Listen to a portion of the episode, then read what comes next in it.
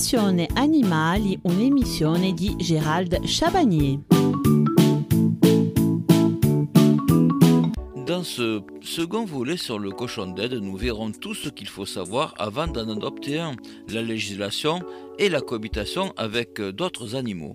N'hésitez pas à poser vos questions dès à présent au standard de la radio ou nous écrire par mail à l'adresse suivante boch.adsec.net émission Passion Animale. Nous y répondrons très rapidement.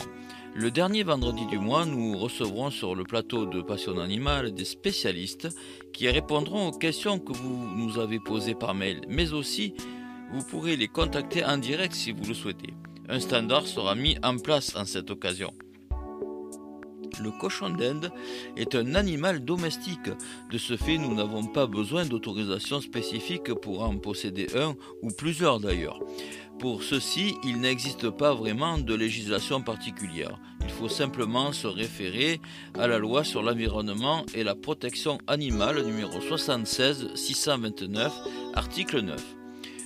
Tout animal étant un être sensible doit être placé par son propriétaire dans des conditions compatibles avec les impératifs biologiques de son espèce c'est-à-dire que l'animal doit être installé dans des conditions adaptées à son espèce, qu'il doit être nourri convenablement et qu'il doit être soigné en cas de maladie ou de blessure. Mais si l'élevage se transforme en entreprise à but lucratif, il faudra alors obtenir une autorisation des services de l'État, ainsi que de détenir un certificat de capacité. Alors qu'est-ce qu'un certificat de capacité? Le certificat de capacité est un acte individuel de l'administration.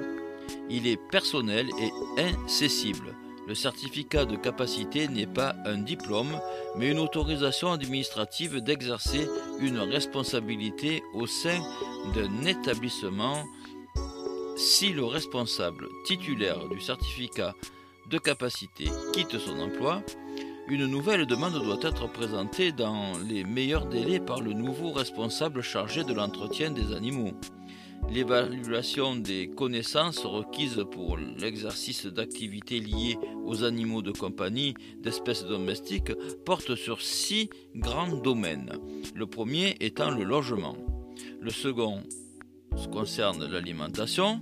Le troisième, c'est pour la reproduction.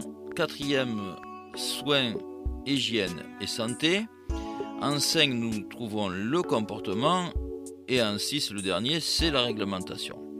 Pour information, la loi française, comme dans beaucoup d'autres pays, considère le cochon d'Inde comme un animal domestique, à l'instar du chat et du chien. Il ne faut donc aucune autorisation pour en posséder un. Le cochon d'Inde et les enfants. Alors inutile de préciser qu'un enfant ne pourra pas s'occuper seul de ces petits animaux. Il est même fortement déconseillé de les laisser se faire manipuler par de très jeunes enfants, car les cochons d'Inde ont une ossature fine dans un corps rond et donnent une fausse apparence de résistance au choc. Les fractures sont souvent graves et aboutissent fréquemment à l'euthanasie. Elles apparaissent lors de chutes, par exemple de la table ou d'une balance, ou alors tout simplement des bras de l'enfant. Cohabitation avec les lapins. La cohabitation entre les lapins et les cochons d'Inde est assez répandue. Les lapins et les cochons d'Inde ont peu de points communs et nos petits cochons d'Inde souffrent souvent de cette amitié contre nature qui leur est imposée. Les lapins nains du genre plutôt actif, laissent rarement tranquilles les petits cochons d'Inde. Ils passent leur temps à les lécher, ce qu'ils n'apprécient guère. Des exceptions existent naturellement, mais il faut rester vigilant et à l'écoute. Cohabitation avec les chiens et les chats. Nos animaux domestiques ne peuvent être mélangés sans risque pour les cochons d'Inde.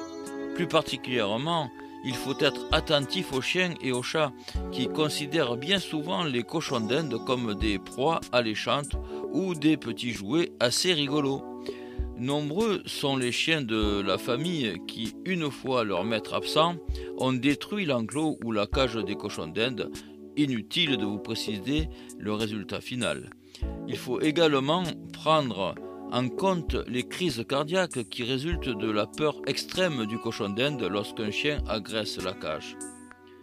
Les chats, quant à eux, ont plutôt l'habitude de, stresser les cochons d'Inde en passant les pattes dans la cage et en voulant faire joujou avec eux.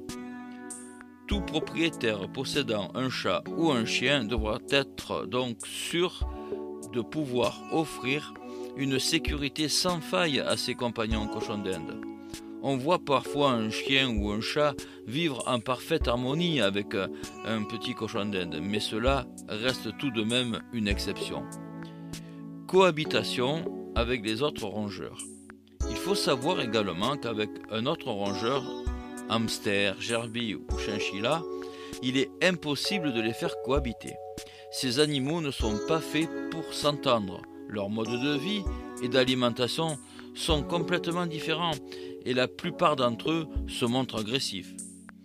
Cohabitation avec les oiseaux. Il ne faut jamais mettre des cochons d'Inde dans le fond d'une volière. Ils seraient en contact avec les excréments des oiseaux et tomberaient rapidement malades. De plus, les cochons d'Inde n'apprécient pas les cris des oiseaux. Il faut donc, si possible, les mettre dans des pièces séparées. Pour celles et ceux qui souhaiteraient écouter ou réécouter les émissions, nous vous proposons une rediffusion des deux premières émissions dimanche à 10h15. Nous nous retrouverons donc lundi à 14h15. Nous parlerons de l'hygiène des cages et des gamelles. Excellent après-midi.